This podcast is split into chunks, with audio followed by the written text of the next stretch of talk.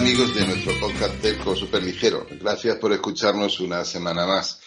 Hoy, si os parece, vamos a darle un vistazo muy rápido, espero que de cinco minutos, eh, al último informe que ha publicado OpenSignal que nos permite intuir cómo está funcionando 5G en el mundo, eh, pues en este año post pandemia o, en el que la pandemia pues va empezando a salir de nuestras vidas, al menos en algunas partes del, mundo.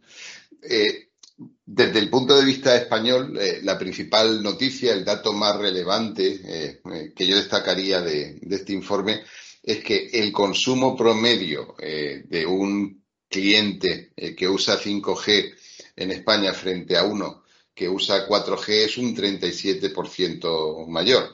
Es decir, un cliente en, España eh, de media está descargando 13,4 eh, gigabytes eh, al mes.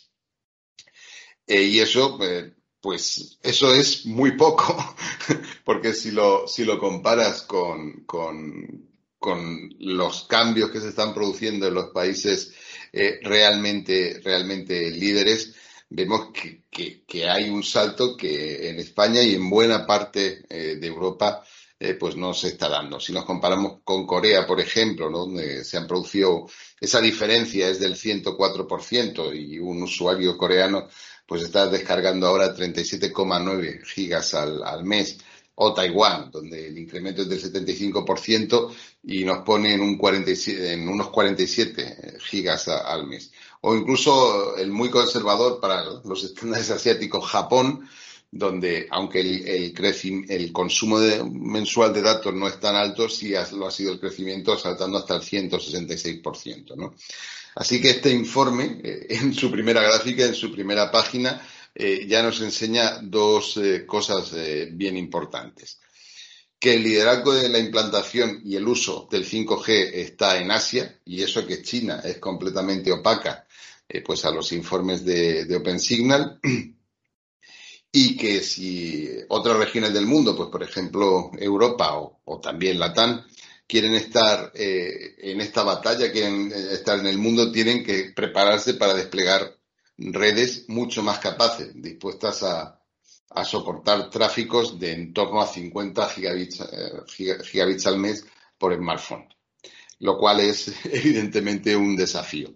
Porque eh, otra noticia que nos da el, informe de, OpenSignal que, al que nos estamos refiriendo es que 5G es ya la manera más eficaz de añadir capacidad a nuestras, a nuestras redes móviles.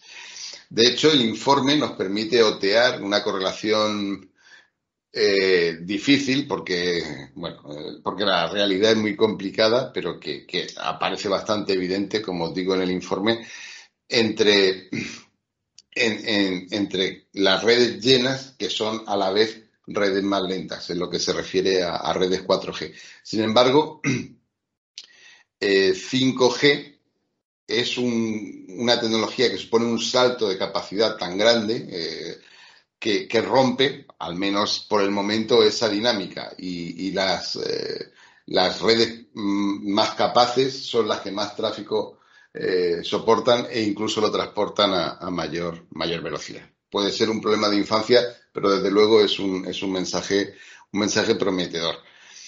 Y también nos enseña que allá donde no se añade capacidad suficiente o muy poca o ninguna, pues como puede ser en la mayoría de los países europeos por, las cifras que, estamos viendo, no se produce ese cambio de patrón, ¿no? ese salto sustancial en la variación de consumo de, los clientes usando sus smartphones. Entonces, ante ese, eh, ante ese entorno, la pregunta que tenemos que hacer es, los europeos o, los eh, latinoamericanos, ¿qué estamos dejando de hacer con nuestros smartphones? Porque estamos usando menos capacidad? ¿Cuál es el... ¿Qué es lo que no estamos viendo? Bueno, pues eso nos lleva a, algunas ideas finales que quería compartir con, vosotros, porque estamos en el tiempo de construir algo grande o de abandonar lo que, lo que, ya, lo que ya teníamos. Los grandes consumos de datos en redes 5G que estamos viendo en los países asiáticos están muy probablemente asociados a nuevos patrones de consumo y uso que esconden eh, muy probablemente más y más uso de vídeo en alta, en alta definición. Pero muy probablemente, y sería un trabajo muy interesante, no sea solo eso. Y es ahí, en estos nuevos patrones, en este nuevo consumo reforzado de, datos, donde la nueva aplicación importante, la nueva futura killer application del smartphone eh, está empezando a evolucionar. Y si en Europa no surgen esos patrones, probablemente eh, no sea el lugar donde vayan a evolucionar esas nuevas aplicaciones que estamos, que estamos buscando. Y esto va a perdurar mientras continuemos eh, como sociedad e industria expresando nuestros planes para, para 5G, para el despliegue, para la evolución, para la puesta en marcha, en términos de cobertura o en términos de despliegue en determinadas bandas, que es el lenguaje en el que todavía eh, pues nos encontramos eh, anclados. Y no evolucionemos a, a un lenguaje que hable de capacidad de red, de incremento de la capacidad, de incremento del, tráfico y, por supuesto, de la calidad y las prestaciones. Mientras no demos ese salto, eh, seguiremos eh, teniendo una visión eh, limitada del potencial transformador que, estas tecnologías esperamos, nos gustaría creer que tengan.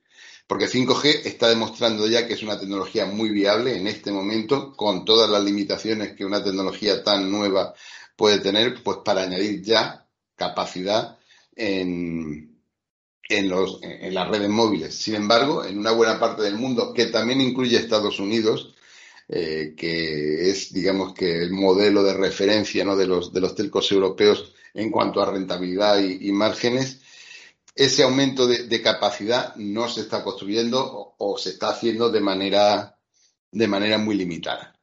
Y, hay trenes que, solo pasan una o dos veces. Y esto es lo que os quería contar esta semana. Muchas gracias por escucharnos. Nos vemos.